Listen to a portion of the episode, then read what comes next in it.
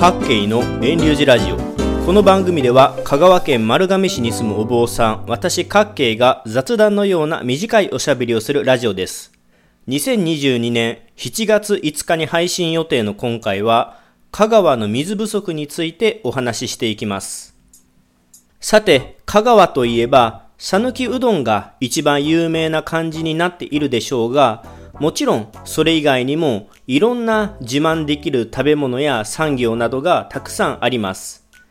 ですが、この7月、8月頃になると、香川といえば水不足、渇水、取水制限と水に関わることばかりが話題になっているように思います。実際、香川は水不足になりがちです。年間降水量は平均的に1200ミリくらいで、全国的にも毎年ワースト10に入るくらいあんまり雨の降らないところです。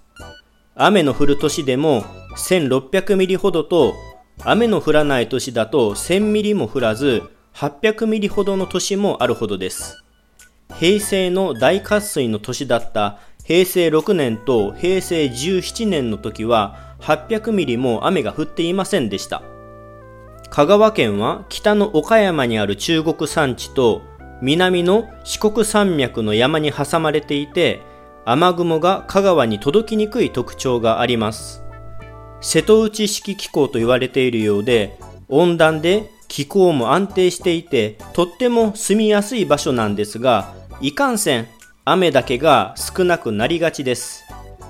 香川県の南にある四国山脈の向こう、太平洋側の高知県と比べて年間降水量に3倍以上の差がつくこともあります。台風が来ても香川は風もほどほど、雨もほどほど、下手すると晴れ間が見えることもあります。香川県はそもそも雨が降りにくい場所なんですね。また、香川は南の山から北の瀬戸内海までの距離が短いため、雨が降ってもあっという間に海に水が流れていってしまいます。香川の川は普段は水の量が少なく歩いて渡れるほどなのに、ひとたび雨が降るとあっという間に水かさを増します。雨が降りにくい場所、雨が降ってもあっという間に流れてしまう。こんなわけで香川県は水不足になりやすいんですね。さて、今年2022年も香川は水不足になりそうな感じです。梅雨らしい梅雨ではなく、ほとんど雨が降らず、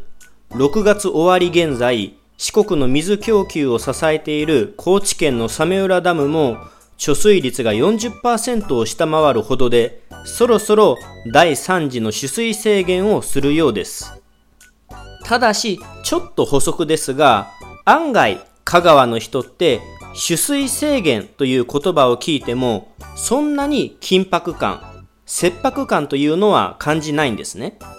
なんか、香川県の外の人からすると、取水制限って生活するのに支障をきたすんじゃないか、満足に生活できなくなるんじゃないかと思われるかもしれませんが、全然そんなことはありません。言葉の説明を先にしておきますと、サメ浦ダムというのは、高知県から徳島県に向かって流れる吉野川に作られたダムで、1975年に完成しました。このサメ浦ダムの水は、生活用の水だけでなく、工業用、農業用などの水が四国4県に供給されています。ちなみに、サメ浦ダムからの水の配分は徳島県が5割ほど、香川が3割弱、愛媛県が2割強、高知県が数パーセントほどです。高知県のサメ浦ダムの水が香川県に届けられて、香川の水不足を補っています。取水制限は、この香川に送る水の量を減らすということです。つまり、これから行われるであろう第3次取水制限だと、サメ浦ダムから送られる水の量が50%ほどになるということです。で、これが注意点ですが、サメ浦ダムから香川に送られる水の量が50%になるからといって、香川県で使うことができる水の量、蛇口をひねると出てくる水の量が50%になるわけではありません。香川県に住んでいればわかるでしょうが、サメ浦ダムからの取水制限を受けても、香川で流れている川の流れはほぼ変わらないはずです。また、蛇口をひねると出てくる水もほぼ同じです。取水制限は50%少なくなっても、蛇口から出てくる水の量、給水量は5%から15%ほど少なくなる程度であって、生活するのに困る、生活できない、水がないというわけではありません。もちろん、水やりやお風呂や料理何でもできます。サメ浦ダムから来る水が50%減る第3次取水制限があっても、香川の生活はほぼ変わらず、蛇口から出る水も今まで通り、ところによって5%から15%ほど減圧給水されている程度です。どうして渇水の年、サメ浦ダムの貯水量が減り、取水制限が強化されていても、香川はまだまだ大丈夫なんでしょうか理由は、サメ浦ダム一つに香川の水を任せているわけではないからです。香川県は昔から水の少ない地域です。そのため1000年以上前から大小様々なため池が作られています。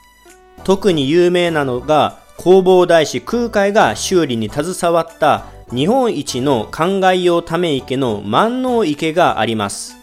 万能池の水は香川の西を流れる金倉川流域を潤し、田畑に水を供給します。時にはサ、メ浦ダムからの水を補うために香川用水に供給することもあります。香川にはその他にも、樺川ダムや宝山港などなど、生活用水、農業用水を補うダムや池があります。また、工業用水は地下水を利用したりと、メ浦ダムの貯水量が減り、取水制限が起きても、香川の人はそんなに慌てたりはしない感じです。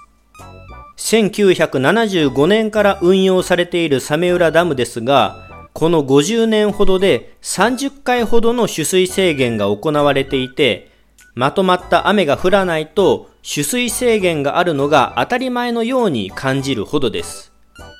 もちろん、雨の少ない香川の人にとって、サメ浦ダムの水は香川県の水利用の半分を占めているので、サメ浦の水は常に気がかりです。小学校の頃から水の教育、水を大切に利用することを学びます。雨の降らない渇水の年だと、学校のプールは禁止、公共の水飲み場、プールも禁止などなどと、水を使えないこともあります。また、田植えをされる農家は、水利のグループを作って、ため池から送られてくる水を適切に分配できるように努力します。香川では小さな用水路のことを井出と表現します。田植えが始まる前の5月頃は井出の掃除をする井出ざらいをします。農家の人はもちろんのこと、農家でない人も生活をするために水を流すので、井出の掃除を手伝うことがあります。最初の方に言いましたが、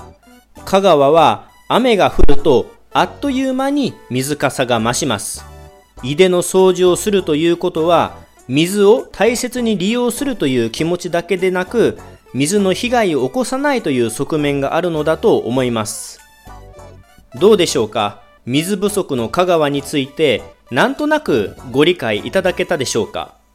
現在、台風4号が近づいているようです。雨の少ない香川では、台風が水不足を補う貴重な恵みの雨になることもよくあります。過去には貯水率が0%だった高知県のメ浦ダムが1日にして貯水率100%になったこともあります。被害が出ない程度の程よい雨が降ることを願うばかりです。以上で2022年7月5日配信予定の各県のラジオはここで終了します。ちなみに、平成6年や平成17年の過去の大渇水を例にすると、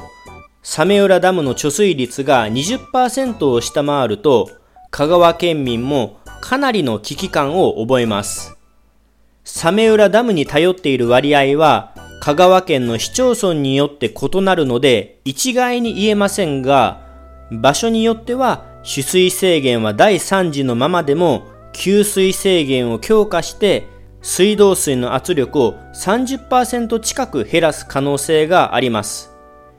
給水制限を20%以上にすると、さすがに蛇口からの水が減ったと感じるようです。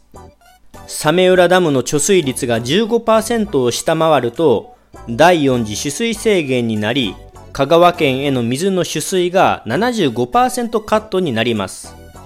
水道水はまだ使えますが、この第4次取水制限レベルになると、給水車による水の給水や飲食店の時短営業が行われます。また、井戸水を飲み水に利用するところも出てきます。そして夜間5時間などの夜間断水などの措置が取られたりもします。こんな風にサメ浦ダムの貯水率が20%を下回り、さらに第4次取水制限になると、いよいよ本格的な渇水の年となり、生活に支障が出てきます。もう一つ余談を言いますと、仮にサメ浦ダムの貯水率が0%、0%になっても、本当に水がゼロになったわけではありません。まだ、サメ浦には水が残っています。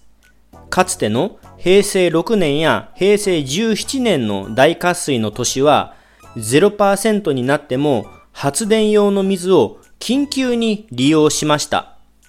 サメ浦ダムの貯水率は水道用、農業用、工業用の水の量を表しているので、発電用の水は含めていません。ですので、貯水率が0%になっても、まだサメ浦ダムには水が残っているので、香川に水を送ることができ、香川の水が止まることはありません。